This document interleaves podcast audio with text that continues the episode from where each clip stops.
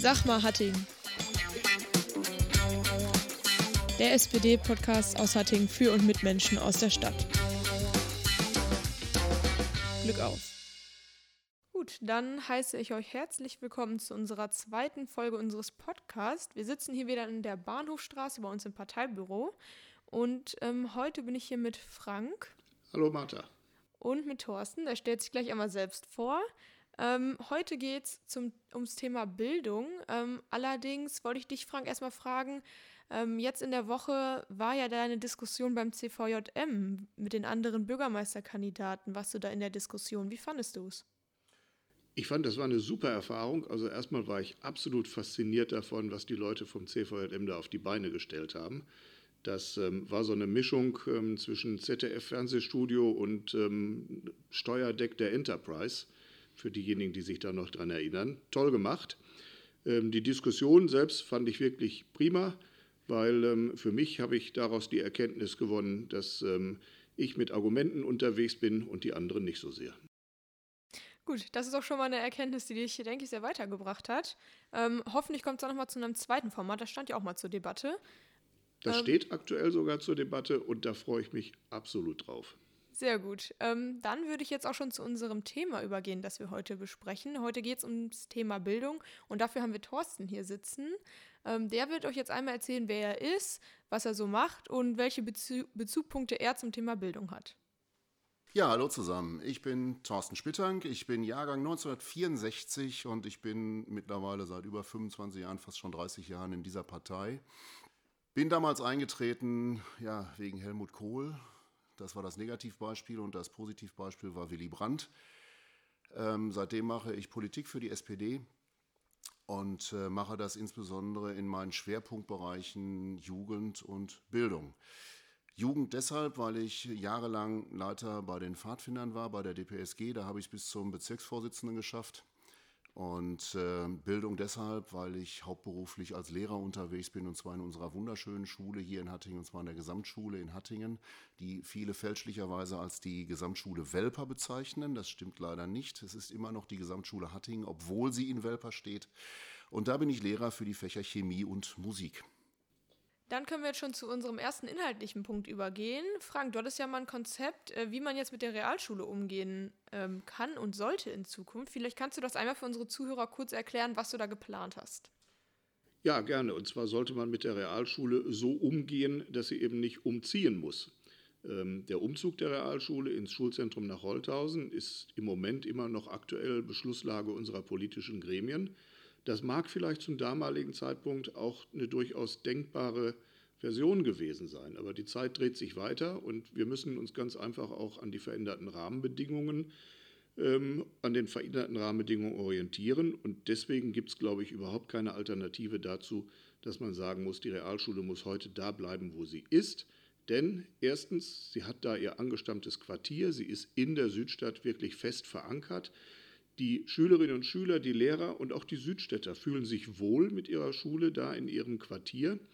Und ein Umzug würde erheblich Geld kosten. Und wozu würde er letztendlich führen? Wir müssten in Holthausen am Schulzentrum nicht unerheblich anbauen, da aufgrund der G9-Ausweitung des Gymnasiums, was da ja ist, unterm Strich viel weniger Räume zur Verfügung stehen, als man damals, als man den Beschluss gefasst hat, gedacht hat. Deswegen kann es eigentlich nur eine richtige Marschrichtung geben. Die Realschule bleibt da, wo sie gute Arbeit macht, wo sie zukünftig auch gute Arbeit machen wird. Und wir sparen dabei viel Geld. Und dieses Geld können wir viel besser verwenden. Zum einen muss man Schulen hier bei uns in Hattingen mit Geld ausstatten, weil wenn man sich die Gebäude ansieht, das ist alles nicht das Gelbe vom Ei, das ist nicht das, was wir brauchen. Und zum anderen können wir das Geld noch für eine ganz andere Sache sehr gut gebrauchen. Wir haben nämlich, und da werden sich viele Ältere daran erinnern, ich bin Jahrgang 62, wir haben nämlich in der Realschule Grünstraße unterhalb von Aula und Turnhalle noch ein gut erhaltenes Lehrschwimmbecken, was man mit einem überschaubaren finanziellen Aufwand wieder, wieder so entsprechend aufwerten kann, dass wir da Schwimmunterricht stattfinden lassen können. Und wenn wir eins, glaube ich, in unserer Stadt dringend benötigen, und da hat sich die SPD ja auch schon an verschiedenen Punkten eingesetzt, dann ist es, dass wir wieder das Schwimmen fördern müssen. Das ist ein charmanter Nebeneffekt. Und als zweites ergibt sich dann noch die Möglichkeit, aber darüber können wir vielleicht noch mal in einem Extra-Podcast sprechen, unserer VHS ein Seminarzentrum in Holthausen einzurichten, damit sie nicht ständig von einem Provisorium zu anderen Provisorium wechseln muss. Wenn ich da mal einhaken darf, ähm, der Beschluss, damals die Realschule umziehen zu lassen, war definitiv kein schlechter und er war zu der damaligen Zeit völlig richtig. Ähm, wir sind damals von der sogenannten Gemeindeprüfungsanstalt GPA, die ja unsere Haushalte ja alle absegnen musste, sehr klar ähm, ja, angewiesen worden, Schulfläche zu verkleinern. Das lag einfach daran, dass damals die allgemeine Annahme und Prognose war, dass die Schülerzahlen sich nicht erhöhen werden. Ne? Und ähm, wir hatten damals definitiv zu viel Schulfläche und es war damals eine, eine klare Anweisung, wir müssen 12.000 Quadratmeter Schulfläche abbauen. Und da war dann die große politische Frage, wo gehen wir denn dran? Und da war für uns damals die tatsächlich beste Lösung unter vielen anderen, die Realschule umziehen zu lassen, dieses Gelände der Realschule zu vermarkten, zu verkaufen und dieses Geld dann dafür zu verwenden, um einerseits den Umzug zu bezahlen und dann vielleicht auch eine Startfinanzierung für andere Schulen noch zu haben, für notwendige und wirklich sehr notwendige Sanierungen. Aber da werden wir gleich auch noch zukommen. Mittlerweile hat sich vieles geändert. Mittlerweile haben wir tatsächlich wieder steigende Schülerzahlen. Wir haben einen Beschluss der jetzigen Landesregierung, nämlich aus G8 wird wieder G9. Und diese von aus G8 nach G9 wird uns in fünf Jahren ziemlich genau treffen, wenn dann nämlich ein neuer Jahrgang 10 eingeführt wird in der S1. Und dann werden wir auf einmal wieder in, jeder, in jedem Gymnasium schlagartig vier Klassen mehr haben. Und da müssen wir erstmal gucken, wie wir das überhaupt überstemmen werden. Und äh, aufgrund dieser neuen Sachlage ist es dann eben auch wichtig, dass man neu denkt und alte Beschlüsse nochmal überdenkt und sich fragt, ist das unter heutigen Gesichtspunkten immer noch richtig, was wir damals gemacht haben, was wir damals beschlossen haben? Und da müssen wir heute sagen, nee, ähm, es ist heute, hat sich die Sachlage geändert. Und ähm, da die Realschule einfach nur da ist, können wir so einen Beschluss dann auch wieder rückgängig machen und wieder neu denken. Und das nennt man, glaube ich, zeitgemäße Politik und das ist genau der richtige Weg. Gut, ähm, ihr habt da jetzt schon sehr gut erklärt, warum man diesen Ratsbeschluss rückgängig machen sollte und das ja auch begründet. Mich würde noch interessieren, was es sonst noch so für andere positive Aspekte gibt, wenn man die Realschule an ihrem Standort beibehält und zum Beispiel die VHS im Schulzentrum ansiedeln würde. Wenn wir uns die VHS mal angucken und Erwachsenenbildung ist ja nicht ein untergeordneter Punkt von Bildung. Wir wollen ja heute hier über Bildung sprechen und dazu gehört auch der Bereich der Erwachsenenbildung mit dazu dann müssen wir ganz einfach feststellen, dass die Volkshochschule in den letzten Jahren ständig sich von einem Provisorium, von einer provisorischen ähm, Situation mit Lehrräumen zur nächsten bewegen musste. Das hatte immer ganz gute Gründe, war allerdings ähm, für die VHS nicht von Vorteil. Ich bin der Auffassung, dass wir endlich mal ein dauerhaftes und vernünftig ausgestattetes, räumlich wie auch von der, von der Sachausstattung her vernünftig ausgestattetes Seminarzentrum brauchen. Dazu sind die Räumlichkeiten im Schulzentrum absolut geeignet. Mit wenigen Umbauten kriegen wir da ein modernes Seminarzentrum hin, wo wir auch, und mal eine Wand zu versetzen, ist mit Sicherheit kein Teufelswerk, wo wir auch mal größere Räume herrichten können, die man eventuell auch für die moderne Ausrichtung von Seminaren im VHS-Segment benötigt. Und ähm, das Argument, was ich, seitdem ich dieses dieses Konzept vorgestellt habe, immer wieder mal gehört habe, das sei ja sehr weit vom Schuss, das äh, kann ich absolut nicht teilen. Wir haben zum einen da einen funktionierenden Schulbetrieb, es gibt ÖPNV und darüber hinaus, finde ich, kann man auch mal über Dinge nachdenken, die sich bisher noch nicht so etabliert haben. Man muss auch mal was Neues ausprobieren. Wie wäre es denn mal mit einem Bildungsbus, mit einem Shuttle, den man sofort zusammen mit seinem Seminar bei der VHS buchen kann und der vom zentralen Omnibusbahnhof aus dem zentralen Knotenpunkt des ÖPNV bei uns in Hattingen dann zum Schulzentrum fährt und wieder zurück. Und wenn wir das dann noch mit einem E-Mobilbus hinkriegen oder vielleicht in Zukunft mal mit einem Wasserstoff angetriebenen Fahrzeug, haben wir doch eine wunderbare runde Sache auf den Weg gebracht. Und das sind solche Konzepte, die mir Spaß machen, wo sich die eine Chance aus der Lösung für das eine Problem ergibt. Natürlich haben wir dann auch noch die, ähm, den Vorteil, dass wir uns im Schulzentrum Holthausen eben mit G9 keine großen Gedanken mehr machen müssen, weil der Platz für G9 ist im Schulzentrum einfach vorhanden. Vielleicht wäre es auch noch mal eine Idee zu überlegen, ein provisorisch, bis wir die Waldstraße dann eben auch angepasst haben, zum Beispiel Klassen der Waldstraße nach ins Schulzentrum auszulagern oder aber für ein oder zwei Jahre das Schulzentrum fünfzügig laufen zu lassen und dafür das Gymnasium Waldstraße dreizügig zu begrenzen. Aber bevor die mir jetzt an den Hals springen, das sind alles ne, ganz, ganz, sind nicht ungelegte Eier, aber ich denke das jetzt einfach mal so, weil wir haben sehr viele Baustellen in unseren Schulen, wir müssen sehr viel tun und ich glaube, ähm, vielleicht wäre es dann möglich, einfach Ressourcen zu nutzen, bis wir dann eben andere Schulen so angepasst haben, dass die dann auch wieder vernünftig arbeiten können. Und da sind wir klug beraten, wenn wir die Ressourcen nutzen, die wir jetzt schon haben weil die Zeit für teure Neubauten oder für den noch teureren Umbau vollkommen runtergefahrener Altgebäude, ähm, dafür haben wir weder Zeit noch Geld. Da sind wir klug beraten, auf die Ressourcen zurückzugreifen, die dann freistehen, wenn die Realschule nicht umzieht. Und wir haben gerade gesehen, daraus ergibt sich ein ganzes Bündel von Optionen, die man da nutzen könnte. Ihr sprecht ja gerade schon die zukünftige Planung unserer Schulen an. Ähm, es gibt ja auch eine Schulentwicklungsplanung der Stadt Hattingen. Es wäre gut, wenn die einer von euch einmal vorstellen könnte, damit die Zuhörer auch verstehen, worum es da geht, weil die Realschule ist da ja nur ein Punkt. Das bezieht, das bezieht sich ja auf die, auf die komplette Planung aller unserer Schulen, die mehrere Aspekte mit einbezieht. Ähm, genau, das wäre schön, dass, wenn das einer von euch einmal erklären könnte. Gott sei Dank haben wir wieder eine Schulentwicklungsplanung.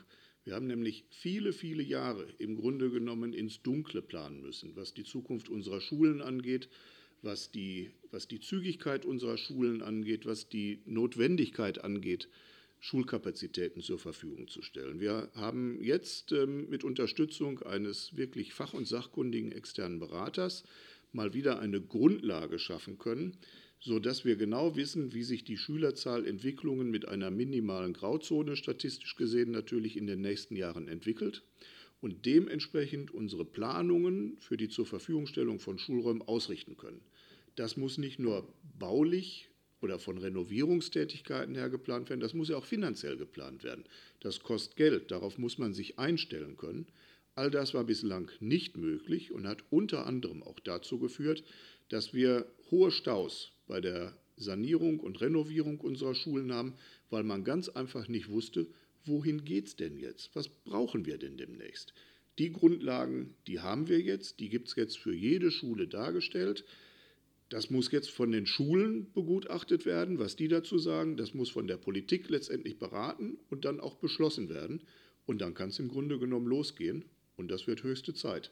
Und ich glaube, darauf warten die Schulen. Genau. Und wir haben jetzt das erste Mal einen Schulentwicklungsplan, in dem einfach mehr drinsteht, als, ich drücke das jetzt mal ganz plakativ aus, einfach nur ein paar Schüler zusammen addiert wurden und gleichzeitig ein paar Räume gezählt wurden und dann geguckt wurde, geht das denn so ungefähr auf? Sondern es steht in diesem Schulentwicklungsplan das erste Mal tatsächlich wirklich mal genau drin, wie viele Räume zum Beispiel haben wir, die keine 60 Quadratmeter haben. 60 Quadratmeter ist für einen Klassenraum so ein ein unterster, unterster Standard, den wir haben, äh, wo wir sagen, darunter darf es eigentlich nichts geben. Und wir haben tatsächlich zwei weiterführende Schulen, nämlich die Lange Horst der Gesamtschule sowie die Waldstraße, wo wir Klassenräume haben, die tatsächlich gerade mal auf 43, 44 oder 45 Quadratmeter kommen. All solche Dinge sind da jetzt mit eingeplant worden. Es wird zum Beispiel auch nach Differenzierungsräumen geplant, äh, gefragt in diesem Schulentwicklungsplan. Differenzierungsräume, auch das sind Dinge, wer heute nicht unbedingt in der Schule arbeitet und über 50 ist, kann sich damit vielleicht oder kann mit diesem Thema gar nicht viel anfangen. Damals war das klar, man hat in der Klasse gesessen und fertig. Die Zeiten sind vorbei. Wir brauchen heute als unteren Standard 0,5 Differenzierungsräume pro Klassenraum. Das heißt, für zwei Klassenräume sollte eigentlich ein Differenzierungsraum vorgehalten werden.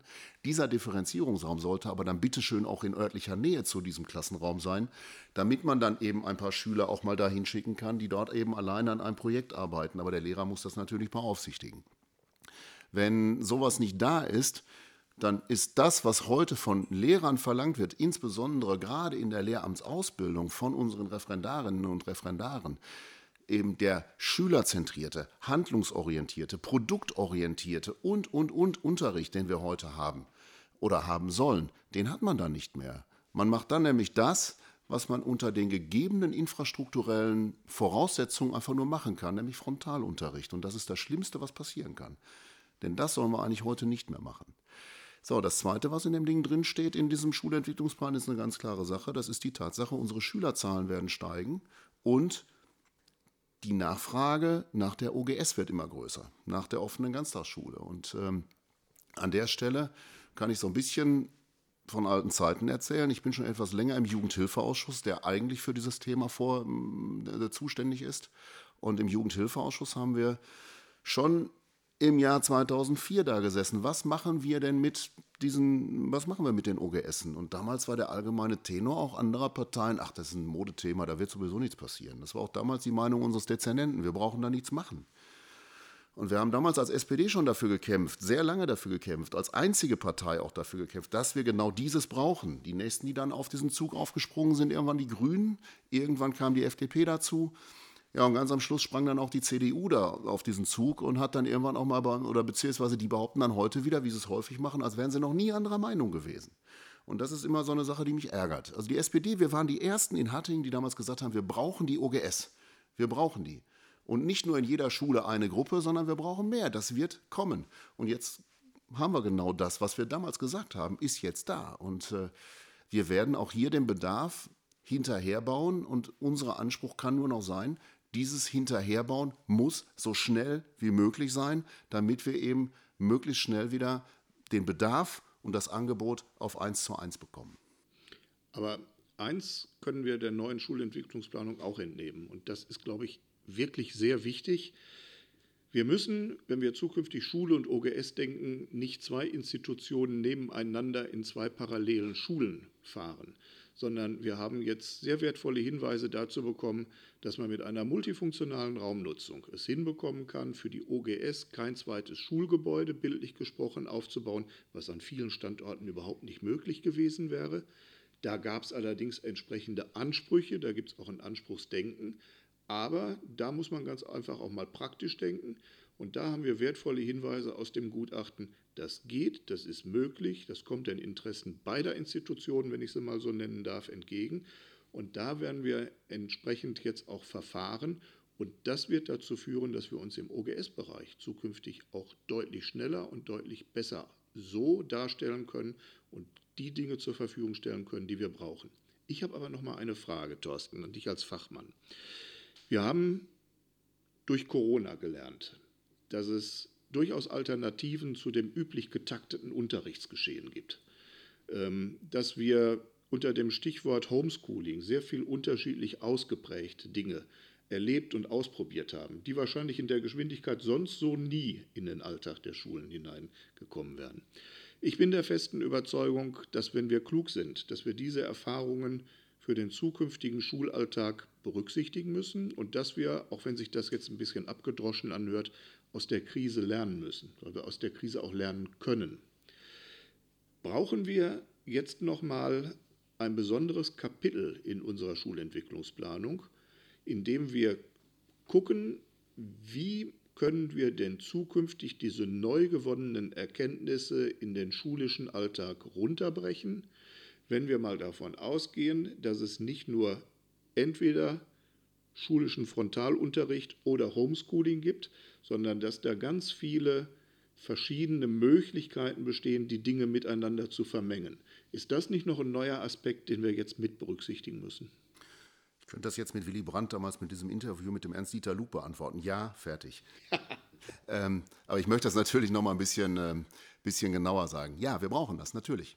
Ähm, was wir allerdings auch brauchen, finde ich, ähm, wir sollten jetzt nicht darauf warten, dass wir jetzt das als zusätzliches Kapitel jetzt noch reinschreiben und dann erst loslegen. Ich finde, das kann man parallel ganz gut machen. Also wir sollten diesen Schulentwicklungsplan weiterschreiben, fortschreiben, die Erfahrungen der Schulen mit diesen neuen Lernformen einfach mit einbeziehen und das, was gut geklappt hat, nehmen ähm, und das weiterentwickeln. Ähm, von mir als Praktiker kann ich nur sagen, also die Sache mit dem Homeschooling hat zunächst mal deutlich besser funktioniert, als wir alle befürchtet haben. Also wir hatten große Befürchtungen, dass uns die Schüler komplett wegbrechen, dass wir keinen mehr sehen, dass Schüler und Lehrer äh, mit diesem System überhaupt nichts anfangen können. Das ist alles nicht passiert. Wir haben große Teile der Schülerschaft erreicht, aber einige eben leider auch gar nicht. Und ähm, da brauchen wir dann auch den Präsenzunterricht. Das ist dann einfach so. Ähm, Andere Schüler kommen mit solchen Lernformen hervorragend klar. Und da merkt man wieder, wie in allen anderen Bereichen auch, Differenzierung ist eigentlich das Wort. Differenzierung ist einfach das Schlagwort, was wir machen müssen. Ähm, es geht nie darum, dass wir Schüler über einen Kamm scheren und überall die Messlatte irgendwo oder beziehungsweise ich, ich drücke das immer so aus. Einige Lehrer legen einfach eine Latte auf den, Hochschul, auf den Hochsprungbalken drauf. Sagen wir bei 1,75 Meter, sagen dem Schüler, spring drüber. Und wenn er es nicht schafft, stehen sie mit ihrem roten Kalender da und sagen, schade. Ja? Und das darf eben nicht passieren, sondern ganz im Gegenteil. Wir müssen Schüler, das ist immer mein Credo und meine Sache als, als Lehrer, wir müssen Schüler da abholen, wo sie stehen und wir müssen sie besser machen. Und äh, bei einigen geht das tatsächlich auch und ganz hervorragend mit Homeschooling. Und da, wo es nicht geht, müssen wir die Schüler dafür fit machen. Und das geht auch, das kann man. Das war bei Corona jetzt nicht der Fall. Das haben wir nicht geschafft, ne? sondern wir sind ja da einfach in das kalte Wasser gesprungen und äh, haben die Schüler dann, Schülerinnen, Schüler, die Eltern und was weiß ich was angesprochen, angeschrieben, antelefoniert. Ähm, gesehen haben wir sie trotzdem dann nicht mehr, ne? erstmal. Und das hat dann ein bisschen gedauert, aber zum Beispiel hat sich die die Frequenz der zurückgeschickten Arbeiten zum Beispiel deutlich erhöht, nachdem die Schüler dann einmal wenigstens in der Schule waren und dann mal mit dem Lehrer so ein Face-to-Face-Gespräch geführt haben. Dann funktionierte das wieder. Also bitte, das, was funktioniert hat, ja, mit reinnehmen und ausbauen. Das heißt auf jeden Fall jetzt nicht weiter warten, sondern starten und ähm, durch mehr Digitalisierung auch mehr Differenzierung herbeiführen. Ganz genau. So, ihr habt ja jetzt schon von neuen Lernkonzepten gesprochen. Die beruhen natürlich auch darauf, dass man die Rahmenbedingungen schafft. Ihr habt es gerade selbst gesagt, bei Corona mussten wir ins kalte Wasser springen und es blieb ja auch schlichtweg nichts anderes mehr übrig. Mich würde jetzt noch interessieren, wie man diese Rahmenbedingungen, die zwar jetzt schon vorhanden sind, weiter ausbauen kann, um zum Beispiel auch Probleme wie soziale Ungerechtigkeiten, die dann bei einem Homeschooling entstehen könnten, ähm, vermeiden zu können. Wo wir nicht nur beim Homeschooling, sondern grundsätzlich bei der Digitalisierung des Schulunterrichts darauf achten müssen, ist, dass wir keine Zweiklassengesellschaften schaffen. Das heißt, wenn es darum geht, mit welchen Endgeräten wird gearbeitet, welches sind die Voraussetzungen, die jeder von der Technik her erfüllen muss, um auch am Unterricht teilhaben zu können und nicht abgehängt zu werden, muss auf jeden Fall eine soziale Komponente eingezogen werden. Das ist Aufgabe des Schulträgers, dafür zu sorgen, dass niemand abgekoppelt wird, dass alle die gleichen Chancen haben, diese Chancengleichheit wird viel Geld kosten. Da gibt es allerdings auch Unterstützung. Da gibt es jetzt auch ganz aktuell Fördermittel, die der Bund für, zur Verfügung gestellt haben. Das Ganze bedarf allerdings erstmal auch eines grundlegenden pädagogischen Konzepts. Erstmal braucht man einen Plan und dann muss man dafür die notwendigen Werkzeuge zur Verfügung stellen, wie man diesen Plan umlegen kann. Wie weit sind die Schulen mit pädagogischen Konzepten, was digitalen Unterricht angeht, Thorsten? Das kommt drauf an. Ich kann nur über meine Schule reden. Da weiß ich, was, äh, was da abgeht. Ähm, wir sind relativ weit, sagen wir es mal so. Wir haben insbesondere, ähm, das Schöne an der Sache ist, wir haben sehr viele junge Kolleginnen und Kollegen, die jetzt aus der Uni kommen und die natürlich in der Uni ganz selbstverständlich mit zum Beispiel Plattformen wie Moodle oder ähnlichen Sachen, Anton und ähnlichen Sachen gearbeitet haben, die uns dann diese Lernplattform jetzt bei, äh, in den Corona-Zeiten jetzt auch den älteren Kollegen mal wirklich beigebracht haben. Das waren sehr skurrile Situationen. Also es gab dann tatsächlich Dienstbesprechungen beziehungsweise so regelrechte Seminare, natürlich unter Einhaltung der Abstandsregeln und was weiß ich was, wo sich dann eine ganz junge Kollegin, die gerade mal Ende 20 ist, so vier alten Säcken, die alle über 50 waren, mal erklärt hat, wie das geht. Und es war richtig spannend und es, es war toll zu sehen, wie das wirklich bei uns ähm, vorangegangen ist, auch mit Lernvideos, die selbst erstellt werden, Lehrvideos oder ähnliches. Also da kommt eine ganze Menge zusammen. Was aber ganz richtig ist, ist das, was du auch gerade nochmal gesagt hast oder auch Martha gefragt hat. Wir erleben in der Praxis einfach eine Mehrklassengesellschaft, eben die Familien, die hervorragend ausgestattet sind mit allem, was dazugehört. Es gibt Familien, die zum Beispiel eigentlich hervorragend ausgestattet wären, wo es aber jetzt Konflikte gegeben hat, weil beide Eltern jetzt im Homeoffice sind, während die Kinder in Homeschooling sind. Und wenn dann zwei Laptops in dieser Familie sind, dann streiten sie auf einmal vier oder fünf Personen um diese Dinger. Und dann wird es interessant. Ähm, es gibt aber auch Familien, wo so etwas wie ein Computer überhaupt nicht im Haus steht und schon gar kein Drucker. Die machen alles per Handy. Ne? Die machen alles über, über das Mobilfon.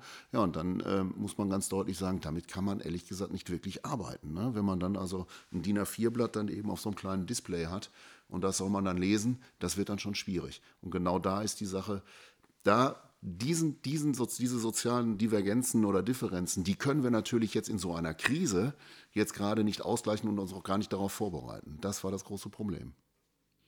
Das heißt, wir müssen genauso wie wir es insgesamt auf der kommunalen Ebene tun, nicht nur für die Gleichheit der Lebensverhältnisse in unserem Lande kämpfen und einstehen, sondern es geht auch um die Gleichheit der Lernverhältnisse. Es geht um Chancengleichheit. Ähm, ist, wir sind wieder an dem Punkt, dass wir genau das haben, was wir immer schon hatten. Schülerinnen und Schüler haben dann bessere Chancen, wenn sie ein Elternhaus haben, was dahinter hängt, egal ob die jetzt arm oder reich sind. Ähm, aber die, das dahinter hängt und sich um die, die Karriere, um, das, um den Lebensweg ihres Kindes in Sachen Bildung kümmert. Und äh, man kann das ja wirklich so haben, ist, wir haben die Kinder, die nach Klasse 4 zwei Instrumente spielen, schon Englisch sprechen und vielleicht auch noch Mandarin gelernt haben oder was weiß ich. Und wir haben die Kinder, da steht eben die Playstation im Kinderzimmer und nicht Playmobil womit man mal was machen könnte. Und genau das haben wir. Das hat übrigens nichts, aber auch gar nichts mit sozialer Herkunft zu tun, muss man ganz ehrlich sagen. Ich kenne viele, viele Familien aus unteren sozialen Schichten, die sich für ihre Kinder krummlegen und dafür sorgen, dass ihre Kinder einen guten Start ins Leben haben. Und ich kenne genauso gut die Arztfamilie, wo den Eltern das scheißegal ist, was mit ihrem Sohn passiert. Haben wir alles erlebt, kennen wir alles. Ne? Ich meine, wir haben 1300 Schüler oder 1200 Schüler bei uns an der Schule und da ist wirklich alles dabei. Aber es geht um die Möglichkeit. Es ist ja auch nicht so, dass an einer Gesamtschule oder überhaupt jeder Schüler Abitur machen muss. Aber die Chance sollte jeder kriegen, das zu tun. Und da ist, ähm, wie ich jetzt auch gehört habe, unsere Gesamtschule in Hattingen, was die Vermittlung dieser Chancen angeht und was die Abschlüsse angeht, ja auf einem wirklich sehr guten Weg. Und da müssen wir für sorgen, dass das auch so bleibt. Genau. Ja, also ich sag mal, wir haben mit schöner Regelmäßigkeit immer noch über 100 äh, Abiturienten. Und wenn man sich überlegt, dass bei uns in einem Jahrgang mit 140, 145 Schülern, die wir in Klasse 5 aufnehmen, vielleicht na, noch nicht mal eben das Drittel mit Gymnasialempfehlung da ist, sondern vielleicht 20 Prozent. Und wenn man dann überlegt, wie viele Kinder und Jugendliche oder später Jugendliche, junge Erwachsene dann bei uns Abitur machen, das sind dann eben nicht immer nur die mit Gymnasialempfehlung, sondern da sind eben auch die mit Realschule oder sogar Hauptschulempfehlung drin. Und da sieht man, was man erreichen kann, wenn man einen Schüler da abholt, wo er steht und dann weiterführt. Ja, die, Pro die Problematik der sozialen Unterschiede da im Homeschooling sind mir dann auch, nachdem ich dann wieder, ich bin ja selbst Schülerin, wieder in die Schule gegangen bin, von Lehrern, aber auch von anderen Schülern an mich herangetragen worden oder mir berichtet worden, dass es da durchaus große Probleme gibt. Und ich denke, da ist es auf jeden Fall wichtig, dass man da die Rahmenbedingungen schafft, weil die halt zwingend notwendig sind für diese Chancengleichheit, die ihr beide ja schon angesprochen habt, die auch sehr wichtig ist dann für ein gleichberechtigtes Lehr Lernen. Wir sind ja schon so ein bisschen darauf eingegangen, die Digitalisierung ist natürlich ein Aspekt, den man aktuell bedenken muss, aber mich würde da noch interessieren, wie sieht denn euer Weg aus, wie ihr euch eine Schule der Zukunft vorstellen würdet? Das ist ja nicht nur der Aspekt der Digitalisierung, da spielen ja noch ganz andere Themenfelder einher. Da würde mich einfach mal interessieren, wie genau ihr das angehen würdet. Du als Lehrer, du aus Sicht eines Lehrers und Frank, du aus Sicht eines hoffentlich zukünftigen Bürgermeisters mit seinen Vorschlägen, wie man das am besten umsetzen könnte. Grundvoraussetzung dafür sind erstmal funktionierende Schulgebäude, vernünftige Schulgebäude, aber Grundvoraussetzung ist und bleibt auch für die Zukunft eine entsprechende digitale Infrastruktur. Da sind wir im Moment in Hatting auf einem wirklich sehr guten Weg. Wir werden in absehbarer Zeit, wenn wir genügend Firmen finden, die unsere Aufträge ausführen, wahrscheinlich noch in diesem Jahr soweit sein, dass wir in den Schulen darstellen können, wir haben performante Breitbandanbindungen in jedem einzelnen Klassenraum. Nicht nur in der Schule, sondern Glasfaserkabeln bis in jeden Klassenraum, sodass wir wirklich ein absolut starkes WLAN-Netz in unseren Schulen, in all unseren Schulen anbinden können. Das Ganze wird in einer Schulcloud zentriert. Da steht am Ende eine mächtige Serverfarm mit einem dicken Internetzugang. Und dann sind wir, glaube ich, für viele, viele Jahre erstmal zukunftssicher aufgebaut. Aber dann kommt es darauf an, was machen wir daraus. Das ist die Infrastruktur, die muss genutzt werden. Da gibt es auf der einen Seite, habe ich gerade schon angesprochen, die Notwendigkeit, pädagogische Konzepte zu erstellen, damit man mit diesen Dingen auch vernünftig umgehen kann. Aber auf der anderen Seite können sich daraus auch erhebliche Vorteile ergeben für die Schwachstellen, die wir im Moment haben. Es gibt nämlich zwei Probleme bei uns im schulischen Bereich.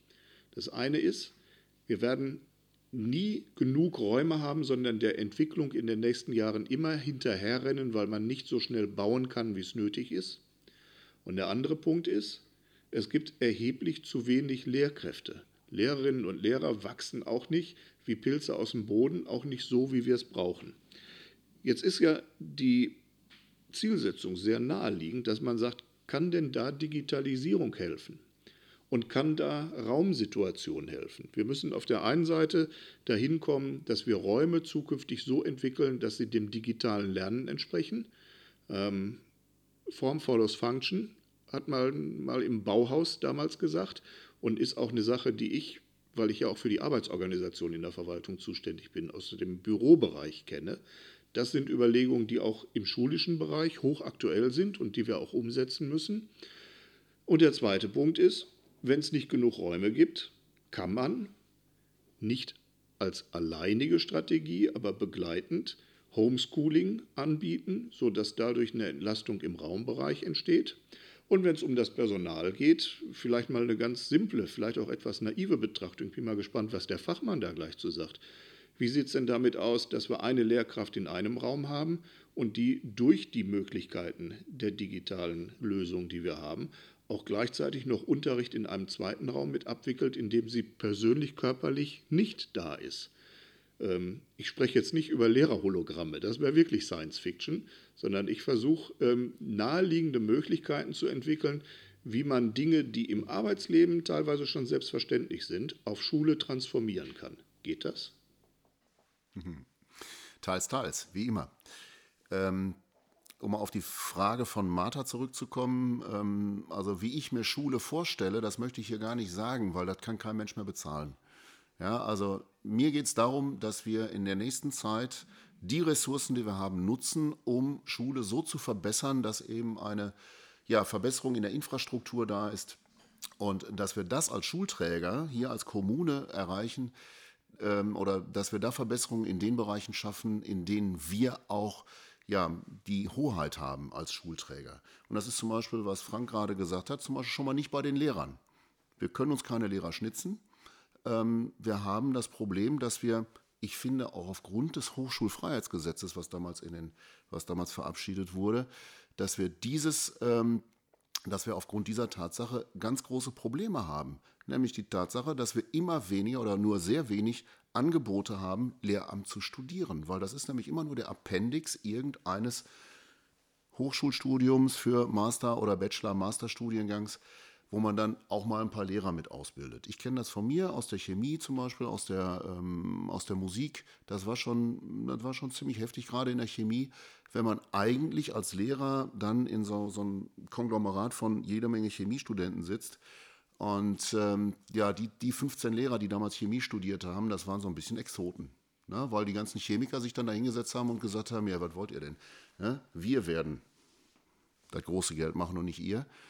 Und äh, am Schluss sah es dann so aus, irgendwann mal während meines während meines, meiner Vorbereitung, meines, meines Vorbereitungsdienstes, habe ich dann genau diese Leute alle wieder getroffen, weil sie es nämlich nicht bis in die Industrie geschafft haben und dann meinten, sie müssten dann Lehramt machen.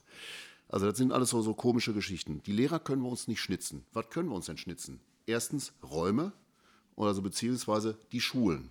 Ja, das ist schon mal das Erste. Ähm, und da wäre also das, was im Schulentwicklungsplan steht, eine der wichtigsten Sachen überhaupt, dass wir Schulen so ausstatten, dass wir genügend Räume haben und das, was Frank gesagt hat, natürlich auch unter dem Aspekt der Mehrfachnutzung und ähnlichen Dingen, dass wir in der Lage sind, ähm, ja, ich sag mal, unsere, unsere Schulgelände, unsere Schulgebäude optimal zu nutzen. Das zweite ist die Ausstattung mit nicht lehrendem Personal. Das ist alles das, was in den Büros sitzt. Das sind die Hausmeisterinnen, Hausmeister und ähnlichem.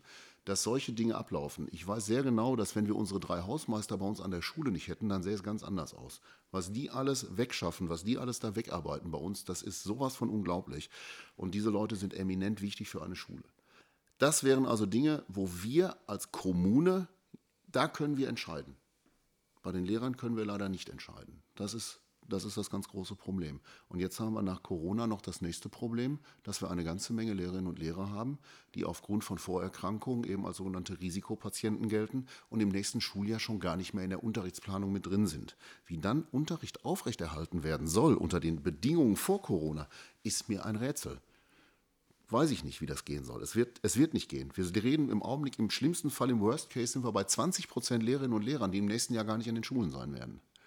So, und dann hilft eigentlich nur noch das, was Frank gesagt hat, nämlich wir müssen gucken, dass wir diese digitalen Angebote weiter ausbauen und unter Umständen sagen, dann müssen eben auch bestimmte Klassen eben bestimmte Fächer auch mal zu Hause machen. Dann bleiben die auch mal den ganzen Tag zu Hause. Was zum Beispiel an einer Gesamtschule relativ schwierig ist, aber eben auch überhaupt an allen weiterführenden Schulen, weil irgendwann eben Differenzierungen auftauchen. Da hat man nämlich nicht mehr die Klassen. Ähm, das ist zum Beispiel auch eine Sache, die wir an der Gesamtschule, ich habe keine Ahnung, wie unsere Landesregierung sich das vorstellt, wie wir an der Gesamtschule im nächsten Schuljahr vernünftig arbeiten sollen, weil es das heißt dann nämlich, es soll immer nur eine Klasse in ihrem Klassenraum sein. Das heißt also, der gesamte naturwissenschaftliche Unterricht wird sich dann an der Tafel oder am Computer im Klassenraum stattfinden.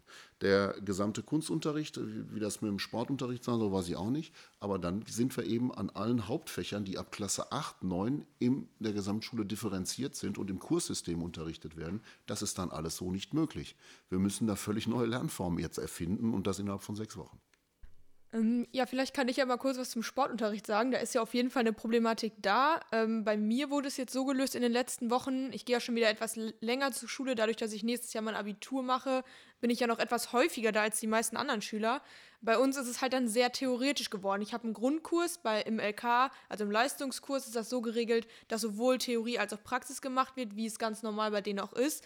Nur im Grundkurs ist es natürlich ein Problem, weil der Grundkurs eigentlich nicht auf Theorie, sondern großteils auf Praxis ausgelegt ist.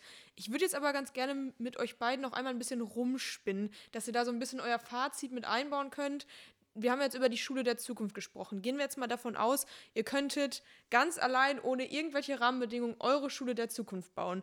Wie würdet ihr da vorgehen? Was würdet ihr genau machen und was würdet ihr auch konkret anders machen? Also ich würde ganz deutlich äh, vom Schüler aus denken oder von der Schülerin. Ich würde davon ausgehen, was müssen wir alles tun, damit wir die optimale Bildung und Erziehung für unsere Schüler, Schüler erreichen. Na? Ähm, Im Prinzip ich erzähle mal eine nette Geschichte. Bei der ersten PISA-Studie war das so, dass wir Deutschen ja geglaubt haben, wir werden da ganz oben mitspielen. Wir sind in der Top-Liga, wir sind mindestens in der Champions League. Da oben werden wir mitspielen und waren völlig erstaunt und völlig entsetzt, als wir irgendwie im unteren Mittelfeld gelandet sind. Und wer hatte damals gewonnen? Finnland. So ein blödes kleines Land irgendwo da in Skandinavien. Finnland ist laut PISA das beste Land. Und dann wurde damals der Bildungsminister Finnlands, den Namen kann ich nicht aussprechen, tut mir leid, der wurde dann gefragt, woran könnte das liegen? Und dann sagte der, ja, wir haben die deutschen Reformpädagogen nicht nur gelesen, wir haben das auch gemacht. Diese Geschichten, die deutschen Reformpädagogen, Petersen, Reichwein und wie die alle heißen, die alle in den, ich sag mal, um, um die Jahrhundertwende des letzten Jahrhunderts gelebt haben, bis in die 40er Jahre hinein oder 50er, diese Leute, diese Menschen, die haben uns schon Dinge mitgegeben, die sind so modern, da wäre ich heute gerne, was die gemacht haben. Da wäre ich heute gerne. Und wir haben danach, haben dann unsere Kultusminister Delegationen nach Finnland geschickt, um zu gucken, was die machen. Und dann sind die Delegationen wieder zurückgekommen, haben den Kopf geschüttelt und gesagt, das schaffen wir nicht. Das geht nicht. Und ich finde, das müssen wir schaffen. Ne? Und wenn wir jetzt noch weitergehen, ich, ich, bin jetzt mal auf einem ganz großen Weg. Ja, es gibt diese sogenannte Ottawa-Charta, das ist die WHO, die Weltgesundheitsorganisation, die hat 1986 eine Konferenz durchgeführt und da hat die diese, diese in Ottawa und da gab es diese Ottawa-Charta. Und da ist die Frage, was sind die, die, Grundbedingungen zum Beispiel für Gesundheit für Kinder? Ne? Ein stabiles Selbstwertgefühl, Freundschaft und soziale Beziehungen, sinnvolle Arbeit, gesunde Arbeitsbedingungen. Jetzt kommen wir mal zu gesunden Arbeitsbedingungen. Das ist eine ganz wichtige Sache. Ähm, eine lebenswerte Zukunft und so weiter. Und jetzt komme ich mal zu den gesunden Arbeitsbedingungen. Wir sind im Augenblick in Deutschland an dem Punkt, dass wir sagen, ein Klassenraum ist dann für eine Klasse ausreichend, wenn er ungefähr 60 Quadratmeter hat. 60 Quadratmeter zum Beispiel ist das, was wir in Hattingen, habe ich vorhin schon mal gesagt, noch nicht mal in allen Schulen erreichen. Noch nicht mal in allen Klassen. Wenn wir dieses mal nehmen, stellen wir uns vor, 28 bis 30 Schüler, dann kommen wir auf einen Raum von ungefähr 65 Zentimetern, den jeder Schüler für sich hat. 65 Zentimeter. Die deutsche Arbeitsstättenverordnung sieht vor, pro Arbeitnehmer eine freie Bewegungsfläche von mindestens einem Meter breiter und 1,5 Quadratmeter Größe. Schaffen wir für Schüler nicht. Bei uns an der Schule gibt es ein geflügeltes Wort, das heißt, jede Legehenne im Käfig ist besser dran als unsere Schüler. Und ich glaube, da ist eine Sache, da müssen wir hin. So, dann müssen wir da weiter. Wir müssen an solchen Dingen weitermachen. Wir brauchen zum Beispiel äh, zum, nicht nur Bewegungsraum. Klassenräume müssen doch endlich mal so gemacht werden, dass sie nicht laut sind. Und da sind wir bei der nächsten Geschichte, nämlich immer die Frage, wer bestimmt eigentlich, was wer was, was, wer was macht. Einfaches Beispiel. In jedem Raum ist es deutlich leiser, wenn man dort einen Teppich drin hat. Ja? Da wird sofort leiser, man kann dort besser arbeiten. Jetzt kommt aber sofort unsere technische Abteilung, unsere ganzen Bauleute und sagen, ja, Moment mal, also Teppich, das ist ja ganz was Schreckliches. Da müssen wir dann, da sind ja Milben drin, da ist das drin und das und das und dann müssen wir hier putzen und da machen und da machen. Nein, wir machen wieder Linoleum, ist viel besser, ist viel billiger, ist schöner. Ja, klar, wenn ich danach, wenn ich von Ökonomie ausgehe, ist das natürlich besser. Aber ich brauche Räume, die so still und ruhig sind, dass wenn sich zwei Schüler in der letzten Reihe mal kurz unterhalten, der eine den anderen fragt, hast du mal ein Radiergummi, dass nicht vorne mein Unterricht gestört wird weil das nämlich in manchen Räumen so laut ist, solche, solche Störgeräusche, dass da manchmal Unterricht gar nicht machbar ist. Wir haben uns um solche Dinge eigentlich über Jahrzehnte überhaupt keine Gedanken gemacht. Wir haben uns immer wieder darüber Gedanken gemacht, wie schaffen wir das, dass unsere Schulen noch wenigstens in dem Zustand sind, dass man daran noch arbeiten kann, gerade so eben noch. Der Frank wird das auch kennen, unsere Ewigkeits- oder Allzeitliste, die wir da immer haben. Wir sind im Augenblick bei einem Sanierungsstau von, lass mich nicht lügen, ich glaube, jetzt nach den ganzen äh, Bundesmitteln, die wir gekriegt haben, sind wir noch bei ungefähr 5,5 bis 6 Millionen ja. und haben im Haushalt stehen 900.000. Und jedes Jahr kommen neue Sachen dazu und wir müssen äh, äh, und wir versuchen die alten Sachen abzuarbeiten. Und genau da ist es, wo ich, wo ich hin will. Wir müssen jetzt endlich mal Geld in die Hand nehmen und dafür sorgen, dass wir vernünftige Klassenräume haben, dass wir Besprechungsräume haben, dass wir Differenzierungsräume haben und, und, und, und. Und wenn das Land dann auch noch hergehen würde und dafür sorgen würde, dass der Klassenrichtwert runtergefahren wird, plus noch vielleicht ein paar mehr Lehrer kommen würden, das wäre super, aber da haben wir keinen Einfluss drauf. Einfluss haben wir auf die Schulen und das sollten wir machen. Dem kann ich mich rundum anschließen, aber du hast ja gefragt, Martha, was würdet ihr tun, wenn ihr einfach mal so drauf losspinnen könnt? Und ähm, das drauf losspinnen, das finde ich immer ganz gut. Ich würde es allerdings in zwei, in zwei unterschiedliche Phasen ähm, aufteilen. Zum einen mal die Phase dessen, was man jetzt tatsächlich schon machen kann. Und das ist nach dem Gespräch heute, glaube ich, ganz klar geworden. Wir müssen die Erkenntnisse aus der Schulentwicklungsplanung, die wir so detailliert vorliegen haben, wie wir es noch nie hatten, die müssen wir konsequent umsetzen. Das muss auf den Weg gebracht werden. Das geht nicht alles auf einmal. Das heißt, was ist zu tun? Zunächst mal ist zu priorisieren, welche Maßnahmen sind die wichtigsten und welche können am schnellsten umgesetzt werden. Das muss abgeschichtet werden in einen mehrjährigen Plan und der muss mit Geld hinterlegt werden, weil das kostet was. Aber wir haben jetzt zum ersten Mal auch die Möglichkeit, mal eine Finanzplanung für Schulentwicklung vornehmen zu können und dadurch auch eine Möglichkeit, uns darauf einzurichten, wann brauchen wir welche Mittel. Das hatten wir bislang nicht. Wozu das führt, haben wir alle gesehen. Wir müssen darüber hinaus das Thema Digitalisierung konsequent zu Ende führen. Und das ist nicht zu Ende mit der Infrastruktur, sondern da bedarf es Lösungen, wie wir gerade schon erkannt haben. Wie sehen die Endgeräte aus? Und wenn ich die Möglichkeit dann habe, digital zu arbeiten, müssen auch die Arbeitsmethoden und müssen auch die Räume dementsprechend angepasst werden. Das ist eine Chance und kann sogar ressourcenschonend sein. Und dann würde ich anfangen zu spinnen. Und meine Idee als Bürgermeister zum Umgang mit der weiteren Schulentwicklung hier in Hattingen wäre die Einberufung einer Zukunftskommission Schule. Und da sollten notorische Querdenker aus dem Bereich der Lehrerinnen und Lehrer, der Schülervertretung, der Politik und der Verwaltung an einen Tisch kommen und sollten sich wirklich mal ohne Denkschranken Gedanken darüber machen, wohin wollen wir mit unserer Schullandschaft in Hattingen, die ist gut, aber die muss weiterhin verbessert bleiben, sonst werden wir abgehängt, das können wir uns nicht erlauben. Und das wäre, glaube ich, mal eine Möglichkeit, weg von den althergebrachten Ritualen zwischen Verwaltung, Politik und Schulen hin zu neuen Wegen, und diese neuen Wege, die würde ich gerne mal beschreiten und ich glaube, das wird sich am Ende dann auch wirklich lohnen. Ich würde sagen, das hört sich nach einem super Schlussstatement an von dir, Frank.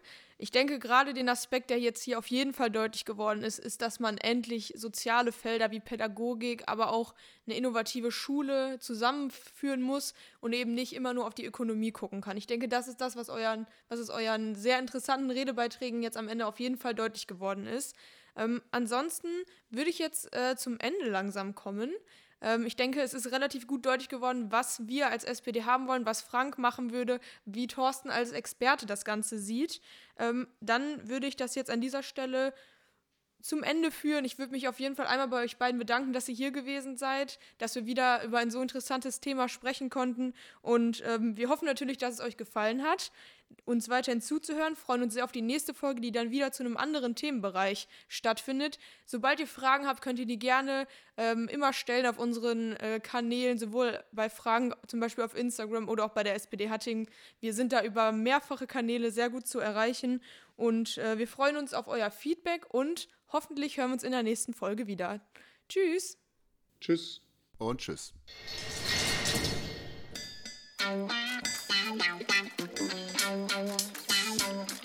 Sag mal, Hatting. Der SPD-Podcast aus Hatting für und mit Menschen aus der Stadt. Glück auf.